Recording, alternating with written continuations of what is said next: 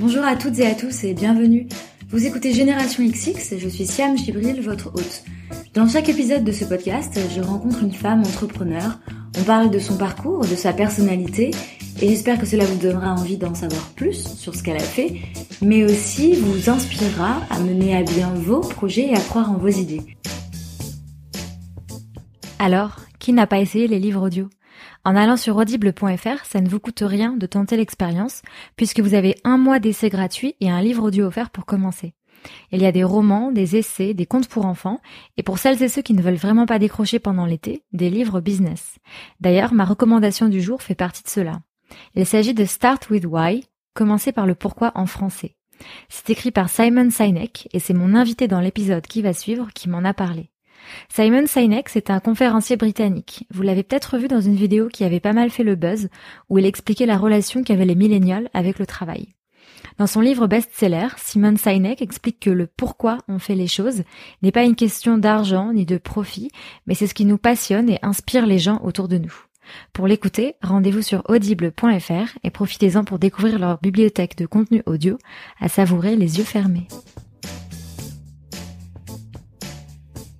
Dans ce nouvel épisode, j'ai le plaisir de recevoir Anne-Christelle Perrochon, la fondatrice de BIM. B-I-M. BIM, c'est une application qui permet de découvrir et réserver les meilleurs restaurants autour de soi, puis de payer l'addition directement avec son smartphone. Anne-Christelle est passionnée de nouvelles technologies, de gastronomie et de voyage, et dans cet épisode, elle nous raconte toutes les étapes du lancement de BIM, de l'idée et la réalisation d'un prototype au lancement officiel. On parle de tech, de tour du monde et d'ambition. Très bonne écoute Bonjour Anne-Christelle. Bonjour. Merci de me recevoir euh, dans les bureaux de BIM. Avec plaisir. Dans le sentier. J'en ai profité pour faire un peu de shopping euh, avant de venir. Euh, alors, je ne sais pas si tu sais, tu, je, pense que tu imagines, mais avant de préparer cette euh, conversation, forcément, je regarde un peu tout ce que je peux trouver sur toi sur Internet. Mhm. Et j'ai trouvé sur son profil Facebook une citation de Mark Twain. Mhm. J'espère que c'est encore d'actualité. C'est d'actualité. Ouais. Euh, la citation, c'est "Ils ne savaient pas que c'était impossible, alors ils l'ont fait." Et je voulais savoir ce que ça t'inspirait. Beaucoup de choses. Ça résume euh, vraiment mon état d'esprit quant, euh, quant au fait d'entreprendre.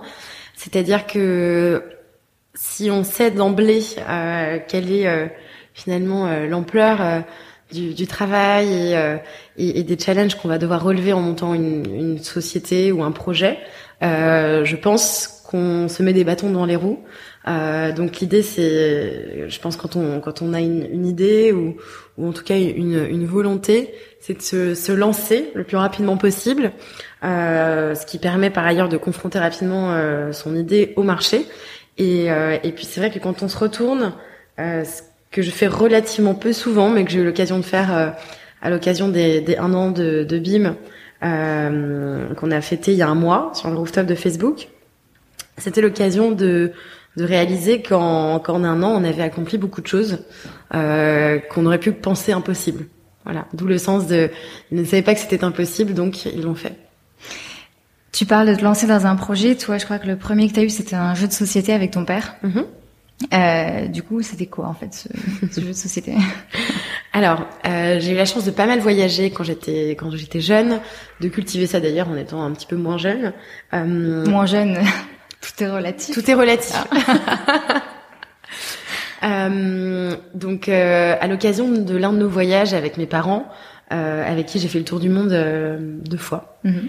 on a, on avait donc un jeu, un, jeu qu'on faisait à voix haute avec mon père, qui consistait à donner deux pays, et donc on, le gagnant était celui qui arrivait à, à donner le, les pays qui étaient en ligne droite, en, tout cas littéraire le plus court, pour aller du point A au point B, euh, donc euh, entre, ces deux pays.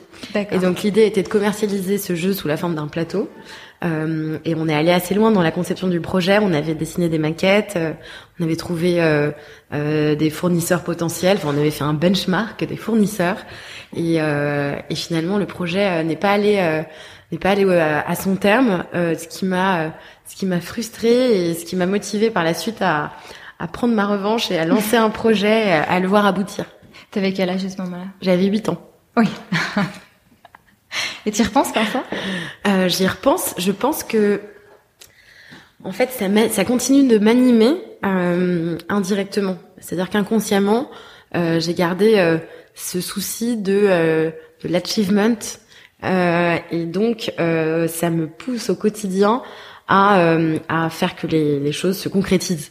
Mhm. Et tes parents étaient entrepreneurs aussi? Non. Alors, j'allais dire pas du tout. disons pas tout à fait. disons que mon père a cofondé HEC Entrepreneur donc euh, évidemment, il a été, euh, euh, enfin, il était confronté à ces problématiques-là et, au contact de beaucoup d'entrepreneurs, mhm. mais il n'était pas lui-même entrepreneur. Mes parents étaient, avaient tous deux des professions libérales, ce qui effectivement, je pense, leur a donné une liberté dans leur déplacement et dans la construction de leur carrière, qui m'a probablement aussi un petit peu inspirée. Tu parlais tout à l'heure de tes euh, un an chez Facebook.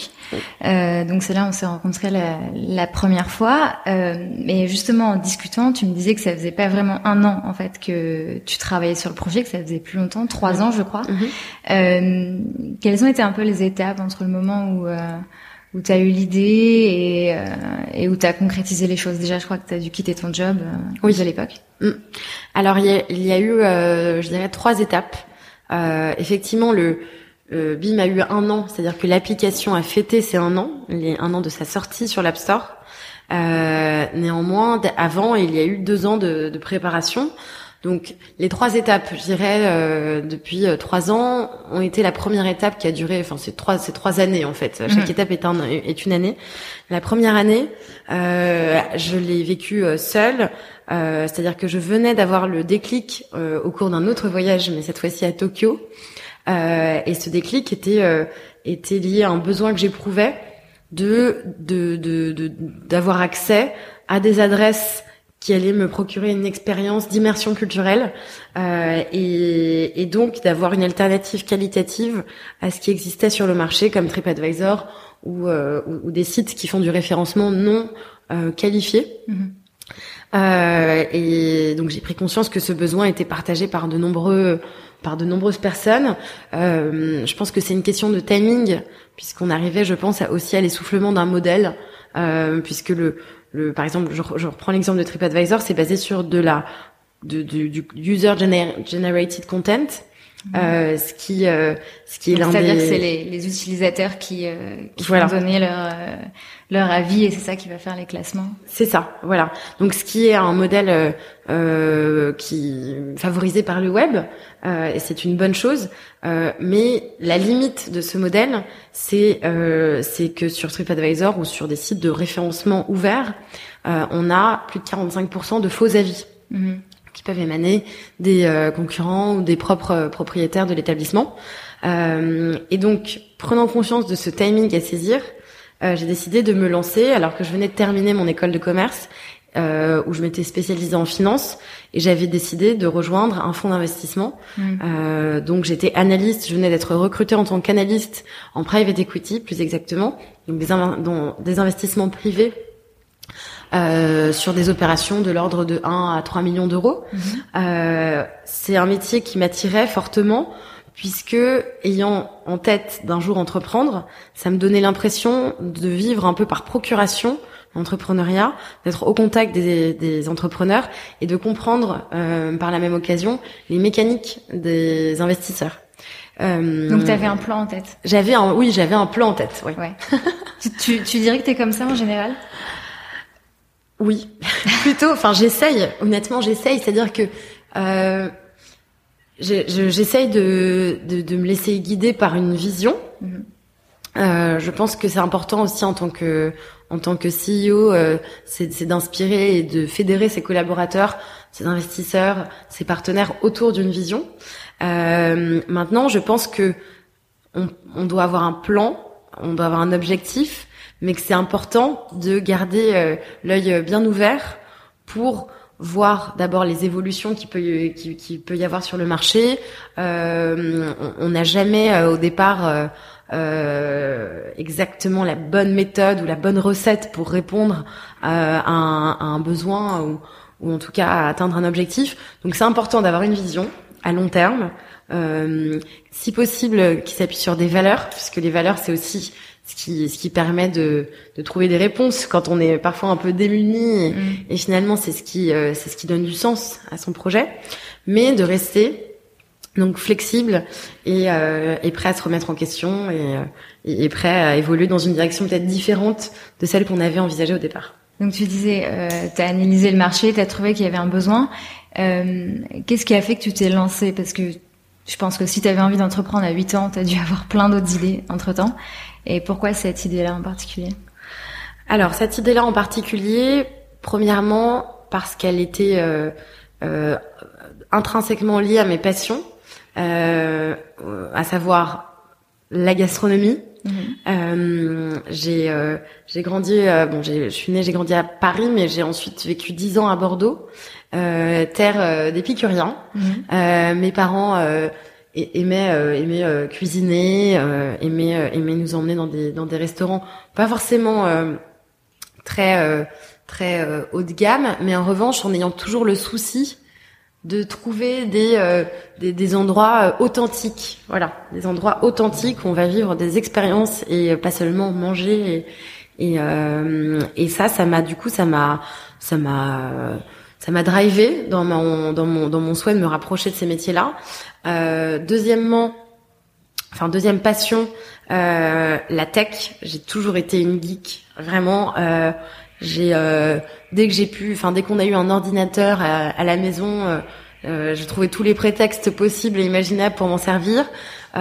Puis ensuite j'ai testé à peu près tous les tous, tous les sites réseaux sociaux etc j'étais très curieuse de la technologie et, et, et donc ça me ça me fascinait et puis euh, et puis troisième passion le voyage et euh, le lien euh, je dirais entre BIM euh, et la food et la tech est assez évident. Avec le voyage, il est peut-être pour l'instant un petit peu moins clair, mais la vision euh, pour BIM est, est d'être vraiment un- une application, un service global.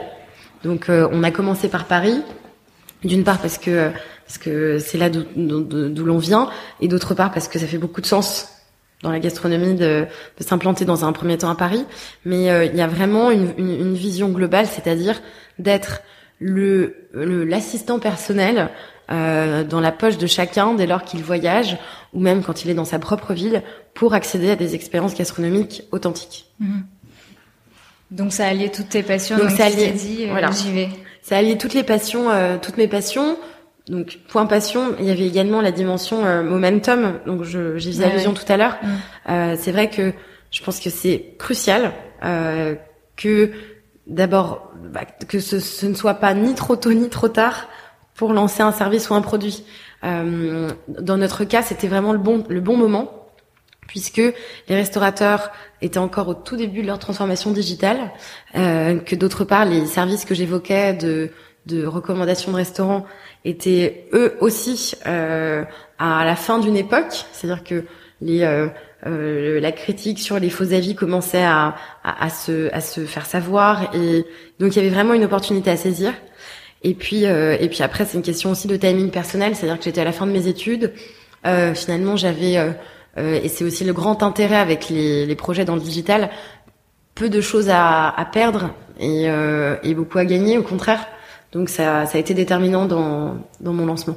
T'as commencé toute seule? Oui. Donc j'ai commencé toute seule. Je te parlais des trois étapes. Ouais. Donc la première année, euh, j'étais euh, à 100% seule. Euh, j'ai, euh, ce n'était pas un choix en fait. C'était euh, c'était une question aussi d'opportunité. Donc j'avais conscience que pour lancer une application, il fallait que je m'entoure rapidement d'un développeur, euh, de designer, euh, qui n'était pas dans du tout, du tout dans mon réseau initial. Mhm. Donc euh, donc j'avais aussi conscience qu'il fallait dans un premier temps que j'analyse euh, les, les business models existants. Donc c'est ce que j'ai fait. J'ai passé euh, au moins trois mois à vraiment beaucoup me documenter sur euh, sur les, les business models des startups dans le web qui, qui cartonnaient pour essayer de comprendre euh, quel était l'ADN du succès. Mhm. Euh, et puis euh, et puis à créer un business plan, m'interroger vraiment sur les ressources, sur la stratégie, sur euh, sur la roadmap, sur le besoin de financement. En fait, c'est marrant parce que donc, j'ai interviewé d'autres entrepreneurs et t'en as pas mal qui, et t'en parlais d'ailleurs tout à l'heure, qu'il fallait aller sur le terrain assez rapidement. Euh, toi, t'as quand même eu cette partie où t'as vraiment analysé les choses et tu avais ce besoin en fait de, de savoir où t'allais mettre les pieds? Oui, oui, oui, oui. C'est vrai que alors c'est c'est ça c'est peut-être c'est peut-être lié aussi à mon à mon mon expérience dans l'investissement, mm. c'est que j'avais conscience de malheureusement du taux d'échec important des projets et je pense que y a pour éviter justement euh, euh, des échecs euh, qui auraient pu être évités, euh, c'est je pense que c'est important quand même de se préparer et, et, de penser la stratégie. Maintenant, une fois que les c'est une question de fondation, une fois que les fondations sont là et qu'on a la garantie qu'il y a un marché adressable important, euh, que les ressources nécessaires ne sont pas disproportionnées par rapport à celles qu'on peut déployer, là, on, là, je pense qu'on peut se lancer. Et puis, c'est important de développer une culture aussi euh, du digital, euh, de l'entrepreneuriat. Euh, et heureusement, il y a pas mal de, bah, d'ailleurs, d'excellents podcasts. Je pense que euh, les tiens sont, sont une très bonne source aussi de d'inspiration. Euh, il y a aussi différents auteurs, Simon Sinek évidemment. il y a beaucoup de livres que je serais ravie de d'ailleurs de, de, recommander si ça peut être utile. et donc, J'irai bon, au total six bons mois d'analyse euh, du marché du business model. Très rapidement, un sondage que j'ai envoyé grâce à un Google Form à, à plusieurs milliers d'internautes pour euh, pour valider le besoin, pour euh, savoir comment orienter l'expérience utilisateur. Par exemple, donc BIM permet aujourd'hui donc de de découvrir et de réserver instantanément euh, des restaurants authentiques et trier sur le volet. L'idée, c'était de savoir au départ si on allait davantage orienter l'expérience sur euh, de la recommandation sociale ou sur euh, de la proposition de contenu, euh, vraiment de prioriser les éléments de l'expérience utilisateur. Et, et, donc sur les six mois qui ont suivi, j'ai enfin j'ai rencontré énormément de développeurs et c'est là que j'ai enfin je pense que la principale difficulté que j'ai eue en tant que qu'entrepreneur féminine euh, ça a été de, de trouver euh, les bons associés, les bons développeurs à qui m'associer. Mhm. Euh, et pour euh, pour les convaincre, j'ai décidé de, enfin pour en convaincre un du moins, j'ai décidé de lancer un prototype. Donc j'ai cassé ma tirelire, j'avais une enveloppe de 20 000 euros à la base grâce à des une petite levée de fonds auprès de ma famille et de mes amis. et j'ai lancé donc un prototype. Ce prototype a été déterminant et c'est en ce sens que je te disais que c'est important de confronter rapidement son idée au marché. C'est relativement court au fond, euh, qui est moins d'un an entre euh, le déclic et le, lancement d'un MVP, Minimum euh, Viable Product, qui est une première version en voilà. de, de l'app. Hmm. Exactement. Et, et, donc ce prototype m'a permis de convaincre d'abord un, un, très bon développeur, un très bon designer, et puis de susciter l'attention d'un premier investisseur. Et pendant ces six mois où tu as préparé ton, ton, ton, business plan, donc il y avait encore rien, il n'y avait pas encore le prototype, euh, qu'est-ce qui te motivait? Parce que, par exemple, dans le cas du podcast, euh, tu vois, j'ai enregistré plusieurs interviews avant de sortir euh, le, le, le, podcast, et c'était, je me disais c'est cool, je rencontre des gens, je, je, vais en faire quelque chose, mais je trouvais que tant que t'avais pas lancé, euh, c'était quand même hyper dur, tu vois. Mm. Euh, tu disais est-ce que ça va marcher ou pas, est-ce que je fais ça pour rien, et une fois que tu lances, mm. là il y a un truc. Et du coup, euh, toi, qu'est-ce qui, qu'est-ce qui te faisait tenir? Euh, bah, La certitude que qu'il y avait justement un marché, euh, la certitude que j'étais euh, euh, que j'étais euh, bien positionnée. je dis ça avec avec humilité, mais je, je parle pas à moi à titre personnel, mmh. mais plutôt le contexte était vraiment suffisamment favorable pour pouvoir adresser ce marché-là. Et, euh, et c'est ça qui m'a fait tenir tous les jours.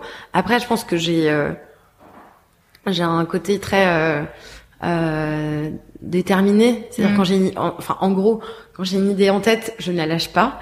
Et euh, j'ai toujours été comme ça. Ça rendait parfois un peu fou mes parents. mais mais mais c'est vrai que je n'ai jamais douté de, de, de, de la, du succès potentiel de BIM. Donc c'est ça qui m'a fait tenir, c'est de me dire bon, il faut s'accrocher, euh, on avance brique par brique parce qu'on fait on fait des choses au départ qui sont et mais ça fait partie du jeu, qui sont pas du tout valorisantes, qui sont parfois très euh, très chiantes. Hein, comme quoi Voilà, bah comme euh, euh, au départ, c'est moi qui, euh, enfin, je faisais tout, donc forcément, je je faisais aussi, euh, je rentrais aussi à la main tous les lieux dans la base de données. C'est-à-dire tous les restaurants de Paris, tu les rentres Tous les restaurants qui correspondaient aux critères euh, de BIM, euh, authenticité, qualité, expérience. je les rentrais à la main dans un fichier, dans un fichier où pour chaque lieu, il y avait, ça prenait au moins 15 minutes par lieu. Et, mmh. donc, enfin, c'est oui, ça fait partie des choses qu'on fait. Et dans ces moments-là, c'est vrai que c'est c'est bien d'avoir en tête que on fait on fait ça dans un but bien précis et que finalement on n'a pas le choix en fait. Si si on met pas les mains à la pâte, personne ne le fera à sa place. Et il y a une métaphore qui que je trouve assez intéressante et euh, et qui euh, et qui euh, qui a du relief aussi bien quand on se lance qu'au quotidien. Quand on aujourd'hui on a on est une équipe de de 17 personnes eh bien, euh, j'essaye de faire passer ce message à chacun. C'est-à-dire, en fait, c'est plutôt une, c'est presque une blague. Donc, euh, il y a. Vas-y, je t'attends. donc, euh, imagine euh, trois euh, trois ouvriers qui sont sur le parvis d'une cathédrale en train de la construire. et donc un, un touriste, enfin un badaud qui passe et qui demande au premier, bon, qu'est-ce que tu fais? Le premier dit, bah, je, je, je taille une pierre. Bon, il, il a l'air vraiment d'être en difficulté. Et euh, il demande au deuxième, bon et toi, qu'est-ce que tu fais? Il a l'air d'aller un peu mieux déjà le deuxième. Il a un, un petit sourire en coin, ça a l'air d'aller mieux. Et, euh, et donc il lui demande, bon bah qu'est-ce que tu fais toi? Ah bah je construis une cathédrale. Très bien. Et puis il envoie un troisième qui lui, alors lui, il a l'air radieux. Enfin, il est radieux. Il, a, il a l'air d'avoir plus d'énergie que les autres en plus. Et euh, il demande, mais toi, qu'est-ce que tu fais? Et il lui répond, bah, bah moi, je, moi, je perpétue une tradition. Et, et je pense qu'il y, y, a vraiment de ça quand on mhm. entreprend, c'est euh, de mettre en perspective son travail, quel que soit le niveau de pénibilité ou, ou de euh, finalement, euh, oui, de, de difficulté de ce qu'on est en train de faire. Tu dirais que ça devient d'où cette détermination? Euh, bah, je pense qu'il y a, je pense qu'il y a, je pense que c'est c'est pas mal une question d'éducation. Je pense que c'est euh, c'est vrai que c'est c'est je pense enfin on m'a toujours euh, on m'a toujours inculqué euh, le, le, goût pour le travail pour l'effort le la, la, méritocratie euh, était euh, dans, dans, dans, mon éducation la valeur centrale enfin le respect aussi bien sûr mais je veux dire c'était en tout cas une des valeurs fondatrices de mon éducation. Et puis que j'ai eu l'occasion de cultiver par le sport. Donc j'ai j'ai fait assez jeune de la compétition au ski. Mmh. j'ai fait du surf c'est vrai que c'est des sports dans lesquels, enfin la compétition par nature dans laquelle il faut euh, il faut s'accrocher. Deux ans que j'étais l'une des seules filles à, à, à être en compétition, euh, donc entourée de beaucoup de garçons. Et, euh, et puis le surf parce que c'est vrai que c'est c'est très euh, difficile au début, donc il faut vraiment persister, s'accrocher. donc donc je pense que le sport m'a m'a aussi permis de cultiver ce, ce goût pour l'effort et puis cette détermination. Et puis, euh, puis aujourd'hui, je cours beaucoup. Donc, euh, c'est vrai que quand on me demande pourquoi je cours, je réponds, enfin, je, je pense, je pense vraiment au fond de moi que c'est principalement pour muscler ma volonté. C'est ce que je me dis quand je cours et que je suis au bout. J'ai fait une heure que je cours et que je suis fatiguée, en fait, comme tout le monde au bout d'une heure de course. Euh, je me dis tiens bon parce que si tu arrives à courir, si tu arrives à aller au bout, euh, eh bien tu pourras aussi euh, accomplir de, de, grandes choses par ailleurs. Mmh. Voilà. Donc une mentalité de sportive. Ouais. Ouais. Donc on revient aux trois étapes. On va y arriver. Donc tu as les développeurs, euh, les designers. Oui. Donc là, au bout de donc là, on arrive sur la deuxième année, voilà. Euh, donc euh, on commence à travailler avec euh, donc euh, un développeur et un directeur artistique sur la vraie expérience, enfin l'application officielle qui va donc être la suite du prototype lancé et euh, trois quatre mois qui sont intenses où on est euh, où on est vraiment euh, en huis clos, euh, on travaille jour et nuit pendant pendant de longs mois et on, on, arrive à une version qui nous qui nous satisfait tous et puis qui répond aussi en tout point au retour qu'on a pu avoir sur le premier la première version. L'application sort pardon, non, je suis allée un petit peu vite, mais en parallèle, on lève des fonds Euh, sur la base de la maquette de l'application officielle et puis avec des éléments aussi plus approfondis sur les perspectives euh, de BIM. Pourquoi tu avais besoin de lever des fonds? Euh, bah, tout simplement pour euh, pour financer le marketing nécessaire euh, au lancement de l'application et puis pour financer les salaires des premiers collaborateurs, en particulier de l'équipe produit. À ce moment-là, on, était vraiment euh, à l'amorçage. Mmh, D'accord. Et donc, euh, et donc l'application, donc euh, là, on arrive sur la troisième, je dirais troisième étape. Ouais. l'application sort donc finalement en avril 2016. avec la promesse. En fait, si je dois résumer hein, ce que fait BIM, c'est c'est c'est disrupter trois des quatre verticales de la food tech. C'est-à-dire que je on ne fait pas de delivery, mais donc la livraison, je pense qu'il y a suffisamment d'acteurs sur ce marché-là. Mm. En revanche, on va adresser la découverte, la réservation et le paiement de restaurants. Donc la découverte en, en, en proposant une sélection euh, qualitative d'adresses, euh, avec une dimension sociale mais basée uniquement sur les recommandations des amis. Mm-hmm. Donc je peux savoir quels sont tes restaurants préférés euh, si on est amis. Euh, la réservation euh, en ayant une expérience instantanée basée sur la résolution d'un problème côté restaurateur également, qui est le no-show. Donc 20% de tables sont annulées à la dernière minute. Et bim, envoie une notification aux utilisateurs quand une table se libère. Et puis troisièmement, le paiement, puisque l'addition peut être payée dans l'application. Mm. Sur cette troisième année, donc, euh, et nous, enfin, nous sommes encore dans cette troisième année, euh, on, nous avons lancé d'abord l'expérience de découverte. Donc, euh, on a annoncé le lancement en avril 2016. Trois semaines après, on a été mis en vedette par l'App Store. Et donc là, les, choses ont vraiment commencé à s'accélérer. Euh, on a enregistré euh, des, pics de téléchargement de plus de 4000 téléchargements par jour. Euh, et euh, on avait en parallèle enfin, activé le marketing, notamment via Facebook. Et, euh, et on avait d'excellents taux de croissance organique. et on a attiré l'attention des médias assez rapidement. Quand on a eu une masse critique d'utilisateurs, euh, on a décidé d'ajouter l'expérience de réservation dont je te parlais, mhm. puisqu'on avait la garantie de pouvoir euh, bah, trouver euh, des, des, clients pour chacune des tables proposées. Et on a commencé à recruter. Donc l'équipe euh, est passée de trois personnes euh, en avril 2016 à, à bah, aujourd'hui 17. Et donc du coup, tu, tu, disais tout à l'heure, quand on est moins jeune, et bon, t'es encore quand même très jeune, euh, quand on se lance à, à cet âge-là, on a encore beaucoup à apprendre. Donc on apprend sur le tas. Qu'est-ce que toi, tu as dû apprendre? Oula, beaucoup de choses. euh, oui, donc j'ai commencé quand j'avais 23 ans. Je viens d'en avoir 27. Euh, et euh, donc parce que j'ai appris, honnêtement, j'ai l'impression de toutes mes compétences professionnelles de les avoir développées euh, avec BIM. Euh, alors oui, j'avais fait une école de commerce. Oui, j'avais eu des expériences euh, en alternance puis en début de CDI, mais euh, mais c'est vraiment sur le tas qu'on apprend le plus. Euh, j'ai appris euh, d'abord à à comment dirais-je à, à, construire un projet, construire un projet en en m'intéressant à bah, à l'organisation des ressources, au road mapping du projet. Je pense que encore une fois, le timing est clé aussi dans le lancement et, et la croissance. Euh, j'ai appris, et ça c'est vraiment, euh, je pense, l'apprentissage le plus euh, euh, difficile ou en tout cas le plus long, c'est euh, c'est à apprendre à manager. Hmm. J'allais t'en parler justement, j'allais te dire l'humain. l'humain, l'humain, c'est c'est évidemment ce qu'il y a de plus important aujourd'hui. Enfin, pas aujourd'hui, c'est ce qu'il y a de plus important tout court. je pense que la réussite euh, de, de BIM aujourd'hui est, est, directement lié à l'équipe. Enfin, ça tient, ça tient surtout, enfin, essentiellement sur l'équipe.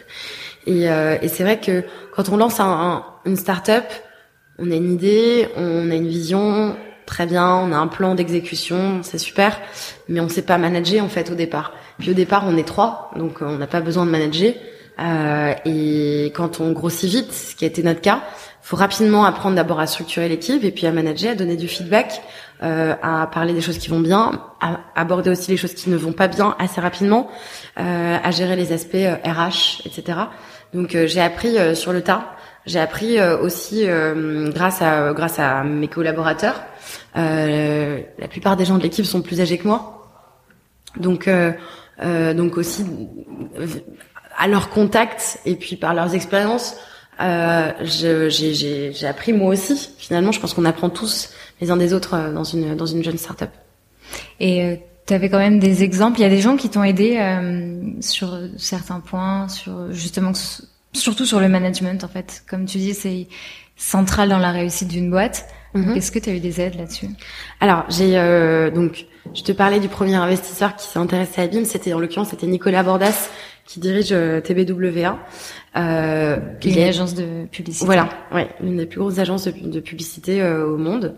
il a été rejoint par par une dizaine d'autres business angels puisqu'on a levé on a levé 800 000 euros en 2016 auprès donc d'une quinzaine au total de, de, business angels qui sont tous des euh, euh, soit des dirigeants d'entreprise, soit des entrepreneurs. Donc euh, qui ont qui sont tous on ne peut plus chevronnés sur ces sur ces aspects aussi bien stratégiques que managériaux et donc à leur contact en les je les ai beaucoup sollicités. J'ai dès le départ, je n'ai pas eu peur de les solliciter. Ça sert aussi, si je peux donner un conseil à ceux qui se lancent, c'est de bien s'entourer euh, et puis de ne pas hésiter à, à, solliciter régulièrement aussi ces investisseurs parce que parfois on a peur de le faire. Toi, t'avais peur de le faire ou c'est dans ton tempérament de d'oser? Non, ça a, non, ça a été assez spontané. Enfin, j'ai non, c'était très spontané. Euh, mm. euh, je me suis pas vraiment interrogée. Je pars toujours du principe et ça rejoint le, la citation de Mark Twain que tu citais tout à l'heure. Euh, j'ai toujours, je crains toujours plus de ne pas essayer plutôt que d'échouer. Donc j'étais euh, dans cette philosophie-là. Je, me suis toujours dit bon, je vais leur demander et puis au pire je n'aurai pas de réponse, mais au moins je saurai euh, aussi euh, ce que je peux leur demander ou pas. Et, et finalement j'ai eu la chance justement d'avoir leurs conseils sur ces sur ces aspects-là et, et ça ça a été très très utile. J'aime bien demander à mes invités ce qui les inspire. Mm-hmm. Ça peut être un livre, une personne, une chanson, ce que tu veux. Qu'est-ce qui t'inspire? Euh, bah, je, moi, je suis, je suis inspirée par euh, par l'innovation. Donc, euh, je suis à l'affût de, euh, de, de tout ce qui, de, de tous les tous les startups qui se lancent, toutes les applications qui se lancent.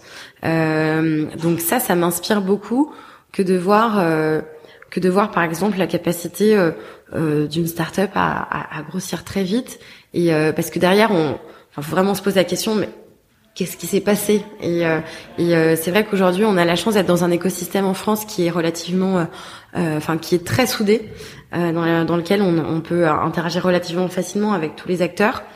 Et, et ça permet justement de d'être inspiré par par les expériences des autres. Je suis inspirée aussi beaucoup par les chefs avec lesquels on travaille euh, c'est vrai que ce sont tous des entrepreneurs qui, euh, qui, travaillent énormément et, euh, et, qui, par leur passion et par leur vision, réussissent à se différencier durablement dans le paysage gastronomique. Et, ça, c'est aussi une, grande source d'inspiration. Tu disais grandir vite. c'est l'ambition que tu vois pour BIM d'être à l'international? Bien sûr, c'est pas le, caractère gros mais global qui m'intéresse. Mm. Donc euh, c'est vrai que je pense que globalement aujourd'hui tout est tout est tout tout doit être pensé comme quelque chose de global.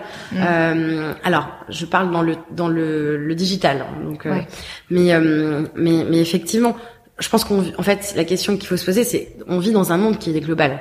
On vit on vit dans un aujourd'hui on se définit on se définit plus par par le mode de vie qu'on a que par la, là où on vit et donc on, on a une forme de décloisonnement, je pense aussi des univers euh, qu'il faut euh, prendre en compte quand on lance un projet dans le digital.